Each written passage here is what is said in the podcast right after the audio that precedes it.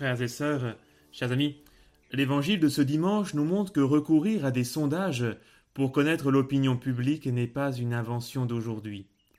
Et selon le sondage IFOP organisé par les apôtres, les uns le, considéraient comme une réincarnation de Jean-Baptiste, d'autres d'Élie, de Jérémie, d'un autre prophète. Ces réponses mettent en valeur la dimension prophétique de la mission de Jésus, et en cela, ils n'ont pas tort, mais, comme bien des sondages, ils se trompent. Car les disciples sont des flatteurs.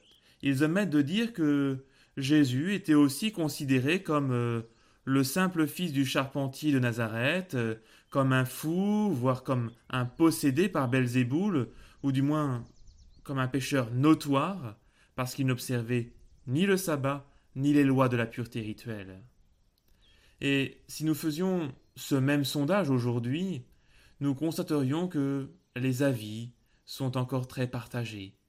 Jésus est un sage, un illuminé, un utopiste, un pacifiste, quelqu'un de respectable en tout cas, digne d'Aristote ou de Confucius, un maître spirituel, un modèle de comportement moral. Mais quelle erreur Quelle erreur Jésus est si loin de tout cela. Mais dans cette histoire, ce qui est beaucoup plus important, ce n'est pas ce que les autres disent, mais ce que je réponds. Hein, c'est la deuxième question de Jésus aux apôtres. Et vous, que dites-vous Pour vous, qui suis-je? Simon, plus inspiré qu'à l'ordinaire, déclare avec conviction Tu es le Messie, le Fils du Dieu vivant. Et nous, euh, à l'heure d'aujourd'hui, nous pourrions répondre en, bon catholique euh, Tu es Jésus-Christ, la deuxième personne de la très sainte Trinité, engendré, non pas créé, consubstantiel au Père. Par l'Esprit Saint, tu as pris chair de la Vierge Marie, pour nous sauver par ta mort et pour nous donner la vie éternelle. Oui, serait peut-être notre réponse. Mais vous devinez que Jésus n'accorde pas d'importance à notre savoir ou à notre éloquence. D'ailleurs, déjà la réponse de Pierre n'avait absolument rien de nouveau, car il répétait seulement les paroles qu'avaient prononcées peu de temps auparavant les démons du possédé de Gérasa. Nous savons qui tu es, Jésus, le Fils de Dieu.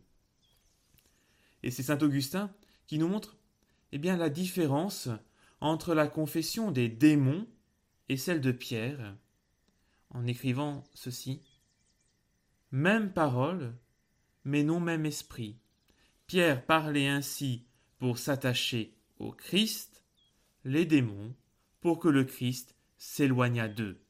Confesser le Christ avec dilection, c'est la foi de Pierre, sans dilection, c'est la foi des démons.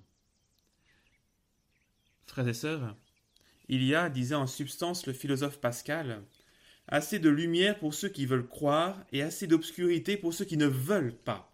Autrement dit, pour faire simple, pour croire, il faut avoir envie de croire.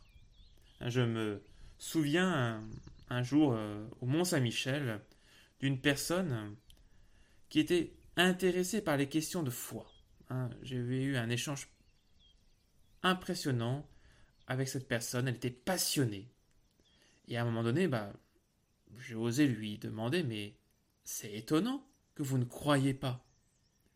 Elle m'a répondu, c'est parce que je n'ai pas envie de changer de vie. Oui, c'est bien vrai. Il nous faut un peu de dilection. Il nous faut aimer Dieu. Il nous faut le désirer pour pouvoir croire vraiment. Nous ne sommes pas tous voilà, des, grands convertis, hein.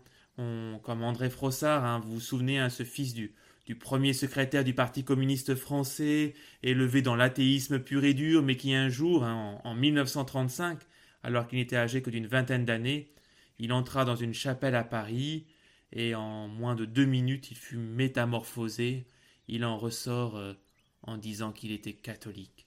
Il ne savait rien de la foi chrétienne, mais il savait avec certitude que la vérité était là. D'ailleurs, il écrivit quelque temps plus tard Cette lumière que je n'ai pas vue avec les yeux du corps, du corps n'était pas celle qui nous éclaire ou qui nous fait bronzer. C'était une lumière spirituelle, c'est-à-dire une lumière enseignante et comme l'incandescence de la vérité. Elle a définitivement inversé l'ordre ordinaire des choses depuis que je l'ai entrevu. Je pourrais presque dire que pour moi, Dieu seul existe et que le reste n'est qu'hypothèse. Alors oui, certains comme André Frossard vivent une conversion radicale à l'image de Matthieu qui se lève de son bureau de, collecteur d'impôts, de Zaché qui descend de son sycomore, de Marie-Madeleine en entendant son prénom.